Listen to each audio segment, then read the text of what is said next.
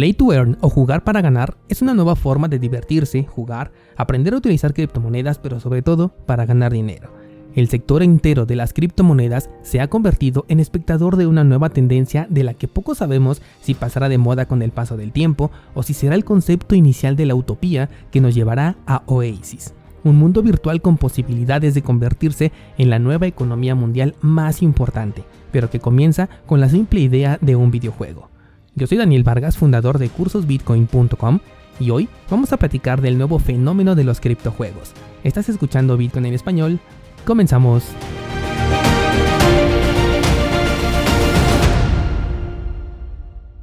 ¿Qué tal descentralizados? Bienvenidos a una semana más en donde vamos a platicar de uno de los temas se puede decir que más importantes del sector cripto, y es que ya es inevitable no considerar que los criptojuegos son una realidad y que nos guste o no, apenas está comenzando esta tendencia. Desde que comenzaron los NFT a ser populares, les compartí dos ideas. La primera era que dentro del sector del arte, sobre todo aquel arte que es digital, personalmente no le veía mucho sentido debido a que la copia digital de una obra es exactamente la misma cuando utilizas el copiar y pegar y el token únicamente sirve para farolear con que eres el dueño legítimo de algo que cualquier otra persona puede tener de manera completamente gratis o que incluso el mismo creador puede poner a la venta una segunda, tercera o infinita cantidad de veces, haciendo que pierda completamente el supuesto valor adquirido al venderse. Lo otro que te compartí en aquel entonces era que el sector de los videojuegos ya estaba completamente listo para recibir a los NFT y adoptar su valor desde el inicio, porque aquellos que jugamos videojuegos estamos acostumbrados a esto desde hace mucho tiempo. Compramos expansiones de juegos, armas, skins, ropa, accesorios, mejoras, etc. Un sinfín de cosas digitales a los que ya les hemos aprendido a dar un valor monetario incluso desde mucho antes de que existieran las criptomonedas.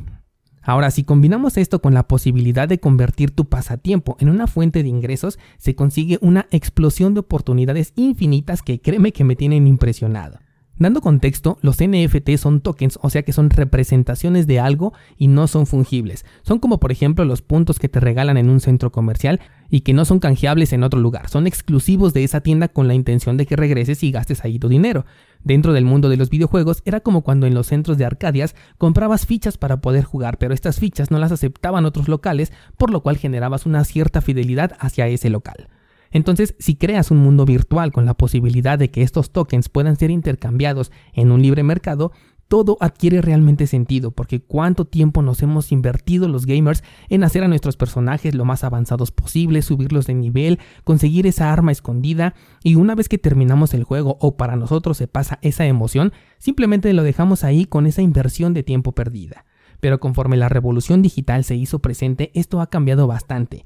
Hoy en día existe un mercado negro extremadamente lucrativo con el tema de los videojuegos. Se pueden encontrar mercados en donde se venden cuentas enteras de videojuegos con avances cuyo tiempo requerido no estás dispuesto a invertir, pero sin embargo sí estás dispuesto a comprar el tiempo de otros. Y atención porque esto del tiempo es uno de los temas más importantes de los que vamos a hablar un poquito más adelante.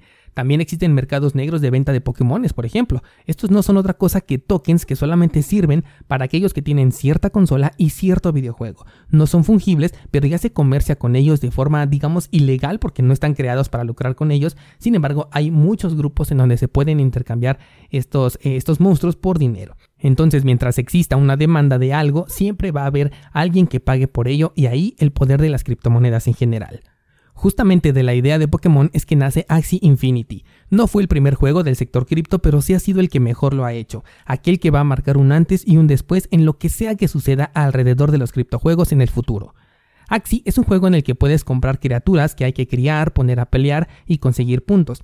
La enorme diferencia es que ahora estos puntos también son tokens, tokens de los que hay una demanda detrás, es decir, que hay gente que los quiere y por ello se convierte en rentable porque puedes venderlos bien sea para verlo como un negocio o simplemente para retirarte del juego sin la sensación de que el tiempo que le invertiste fue perdido y únicamente obtuviste diversión a cambio. Tras el rotundo e innegable éxito de este juego, el sector de los juegos cripto explotó y estoy seguro de que no hemos visto nada todavía. Ya hay gente viviendo literalmente de esto, personas que han cambiado su vida gracias a lo que en mis tiempos dirían tus jueguitos, pero que hoy ya no son solamente juegos, son plataformas virtuales, son mundos que tienen el potencial de realmente crear una economía digital impresionante y para aquellos que han leído la novela de Ready Player One o por lo menos han visto la película, saben perfectamente del enorme potencial que hay aquí.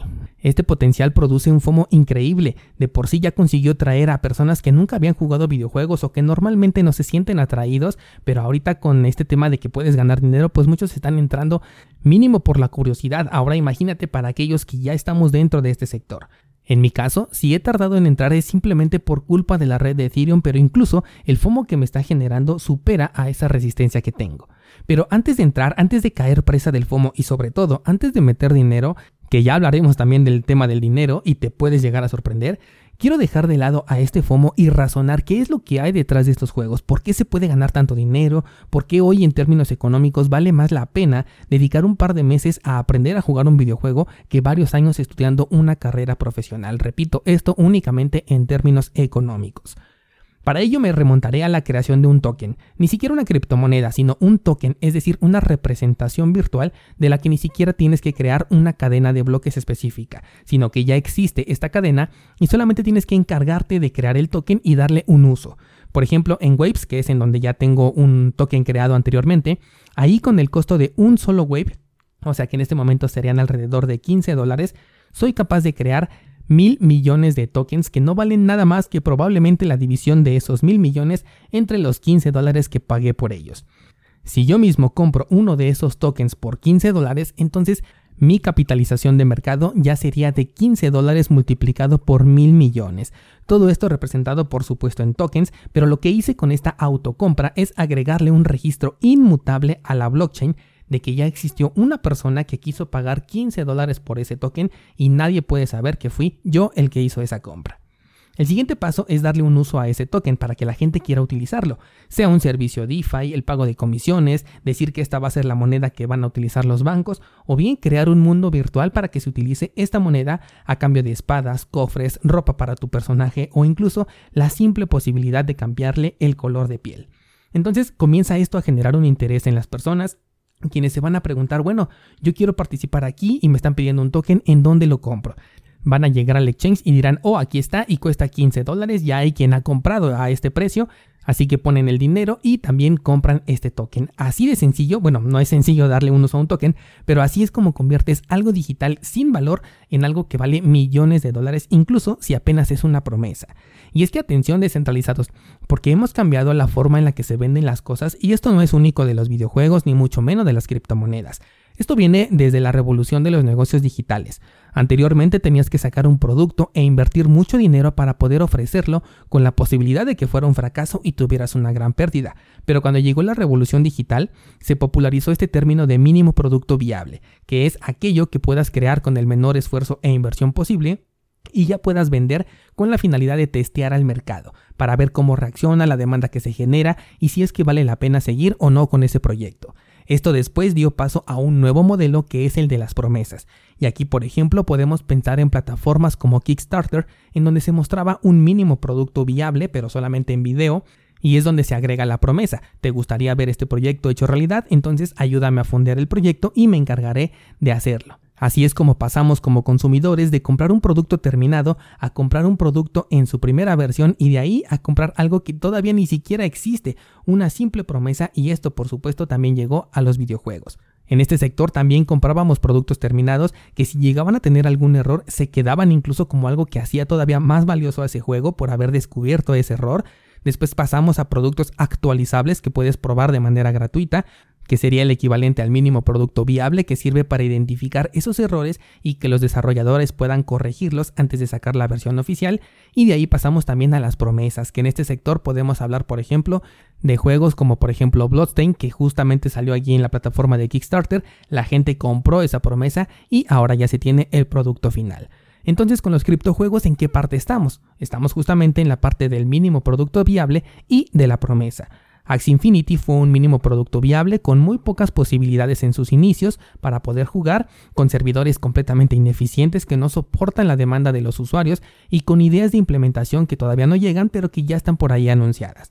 Después tenemos a Myst, otro de los juegos que ya se está volviendo muy popular siendo apenas una promesa. Este juego no existe, solamente hay capturas de pantalla y la versión de prueba dice que te permitirá mover a un personaje y ver cómo sería el entorno. Nada más, no vas a poder hacer nada más, al menos en la versión inicial, según su página web. Sin embargo, el token, aquel que se puede crear con una inversión de apenas 15 dólares, según el ejemplo que te puse, ya tiene un valor en este momento de 18 centavos de dólar. Tú dirás, bueno, este eh, valor es muy pequeño, pero si lo multiplicas por los mil millones de tokens que se han creado de Mist, entonces tenemos una capitalización de 180 millones de dólares con apenas vender una promesa. Esto representa entonces al fondeo inicial que tienen esta clase de proyectos. Es el primer lugar de donde se obtiene dinero, es decir, del usuario, del consumidor del producto. Por supuesto que aquí hay un claro ganador y es el dueño inicial de esos tokens, que en este caso será un grupo de desarrolladores y posibles inversionistas que crearon la página web, contrataron los servidores, etc. Pero la enorme diferencia con los productos de antes es que recibes a cambio un token del que puedes disponer en un libre mercado que se crea y es ahí donde comienza toda la revolución. Porque no se trata de una estafa piramidal en donde los primeros que metieron dinero son los que reciben el de los nuevos, sino que es un mercado de oferta y demanda que se abre en donde aquella persona que compra algo adquiere la propiedad y posteriormente la puede vender porque existe una demanda. Evidentemente los primeros que compraron van a salir más beneficiados, pero esto es simple oferta y demanda pura. Si alguien tuvo ya sea la visión o simplemente el FOMA de comprar algo antes que todas las demás personas, entonces puede vender con un beneficio extra porque también adquirió un riesgo adicional. Aquí es donde ya lo podemos comparar entonces con un negocio y esto ya cambia completamente la postura de ver algo como un simple videojuego a una verdadera inversión. Esto suena bastante positivo e incentiva mucho a que queramos entrar, pero recuerda que aquí estamos viendo todavía más allá del FOMO, y es que estos servicios de ninguna manera son descentralizados, y se nota al ver la pésima respuesta que tienen a los picos de demanda. Muchas veces me era imposible siquiera conocer el juego visualmente porque la página se caía, no cargaba, no me dejaba cambiar de pestaña y según lo que he podido ver en videos de YouTube, esto es algo completamente normal y lo justifican porque saben que están comprando algo que todavía no está terminado. O sea que estamos pagando cantidades desorbitantes por algo que todavía es completamente ineficiente. Aquí es donde comienzan los riesgos. Y es que además, al ser centralizado, no hay nada que impida que un gobierno vea que la gente se está haciendo rica jugando videojuegos para simplemente prohibirlos, que es lo único que saben hacer los gobiernos. Claro que también pueden estar permitidos siempre que exista una forma de regularlos y sacar dinero por ello. Pero si no es así, buscarán la prohibición. Lo interesante es que no creo que estas empresas tengan algún problema con la centralización ni tampoco con la regulación, los usuarios mucho menos, estamos hablando de videojuegos, aquí no estamos interesados en privacidad ni necesitamos una interacción sin intermediarios siempre que tengamos el mercado abierto peer-to-peer para el intercambio de nuestros tokens, por lo que incluso siendo centralizado y regulado no le veo mucho problema hasta llegar al punto en donde para jugar necesites meter tus datos y esos datos tengan que forzosamente llegar a donde están los gobiernos y ahora pasemos de un modelo de juega para ganar a un modelo de juega, gana y después paga impuestos. Me estoy adelantando mucho todavía, pero esto es lo que he estado considerando al menos esta semana que me he metido un poco más a la investigación de estos criptojuegos. Ahora, como jugador, usuario o inversionista, ¿realmente vale la pena pagar los altos costes que tienen estos videojuegos? Una de las ventajas que le vi es que se trata de juegos en donde no hay un inicio parejo. Me refiero a que en cualquier videojuego todos somos novatos al principio y tenemos exactamente las mismas posibilidades, pero en los criptojuegos no sucede así.